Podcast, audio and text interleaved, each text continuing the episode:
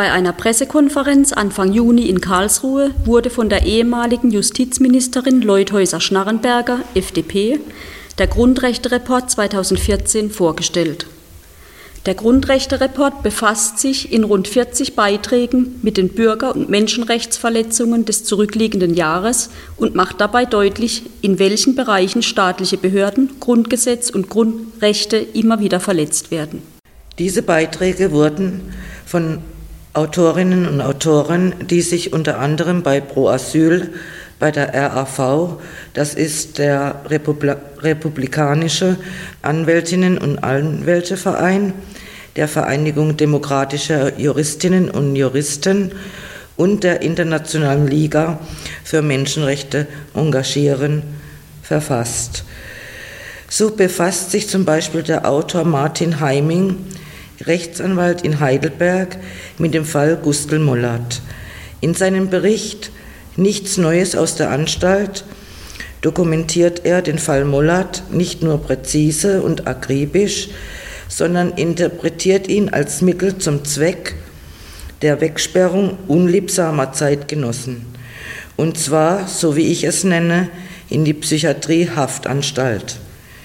Für die Hörer unserer Sendung Radio Locker ein kurzes Resümee des Falles Gustl Mollert. Gustl Mollert lebte zum damaligen Zeitpunkt in Trennung von seiner Ehefrau, die bei der Polizei angab, von ihrem Ehemann öfters geschlagen, gebissen und gewürgt worden zu sein und einmal für eineinhalb Stunden in der Wohnung eingesperrt wurde.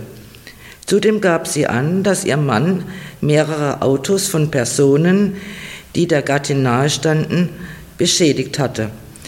Der Sachschaden belief sich auf ca. 7000 Euro. Der Polizei müsste doch aufgefallen sein, dass sich die beschriebene Körperverletzung um eine reine Beziehungstat innerhalb einer Trennungssituation handelte. Gustl Mullert hatte nie andere Personen verletzt, seine Aggression beschränkte sich nur auf Sachbeschädigung. Um der Anzeige sozusagen das nötige Gewicht zu verleihen, besorgte sich die Ehefrau von ihrer Ärztin ein Attest, aus dem hervorging, dass ihr Mann mit, Zitat, großer Wahrscheinlichkeit an einer ernstzunehmenden Erkrankung mit Fremdgefährlichkeit leide. Mollert reagierte darauf mit einem Schnellhefter mit gerichtlichen Unterlagen über die Schwarzgeldverschiebungen seiner Ehefrau, die bei der H-Bank arbeitete und die er, Gustl Mollert, nicht billigte und sie habe ihn deshalb auch körperlich angegriffen. Diesen Schnellhefter ignorierte das Gericht, weil er, Zitat, in keinem erkennbaren Zusammenhang mit den Anklagevorwürfen stand. Stattdessen wurde eine psychiatrische Begutachtung angeordnet, die Mollert verweigerte. So wurde er zwangsweise eingewiesen und über Wochen beobachtet.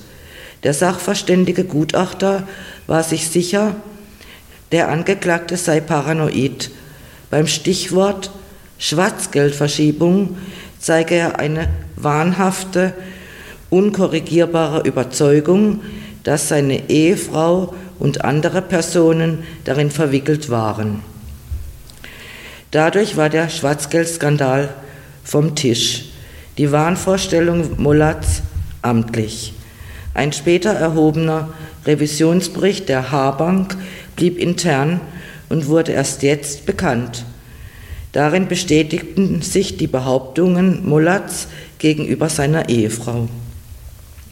Doch jetzt gab es keinen Ausweg mehr für Gustl Mollat. Erstmal auf Station einer psychiatrischen Einrichtung angekommen, ist der Weg daraus äußerst schwer und steinig. Das Gericht übernahm das Gutachten mit der Begründung, dass in der Hauptverhandlung sich die wahnhafte Gedankenwelt des Angeklagten bestätigt habe. Eine Unterbringung nach 63 Strafgesetzbuch ist nur zulässig, wenn eine ungünstige Prognose zu erwarten ist. Das war für das Gericht gegeben. Bei Mollert fehlte es an der nötigen Krankheitseinsicht. Er lehnte eine medikamentöse Behandlung ab. Daraus schloss der Gutachter, dass sich Mollerts krankhafter Zustand nicht verbessern könne. Darauf reagierte der, das Gericht mit der Feststellung, dass ähnliche Taten folgen werden, also sei die Allgemeinheit gefährdet. Die Prognose blieb für Mollert äh, weiterhin schlecht. Diese Gerichtsgutachten werden von den Unterbringungseinrichtungen erhoben, nicht vom behandelten Arzt.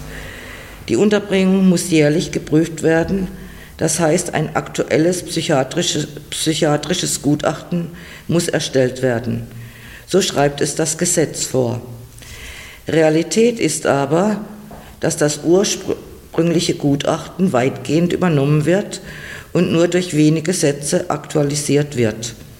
Nach fünf Jahren muss ein externes Gutachten eingeholt werden.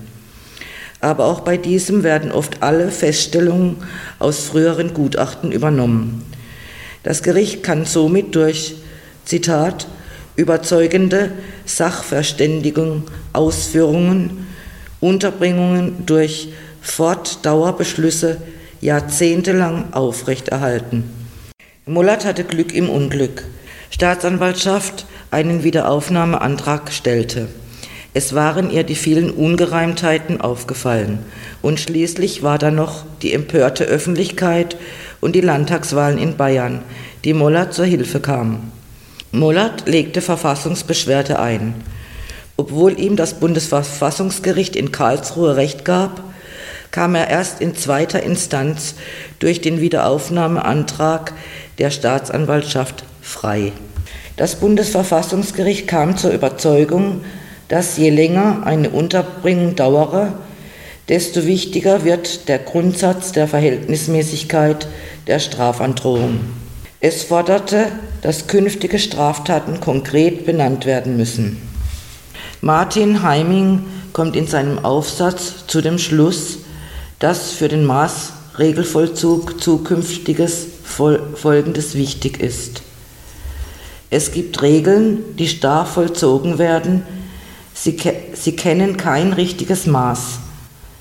Bei der Unterbringung muss viel genauer hingeschaut werden.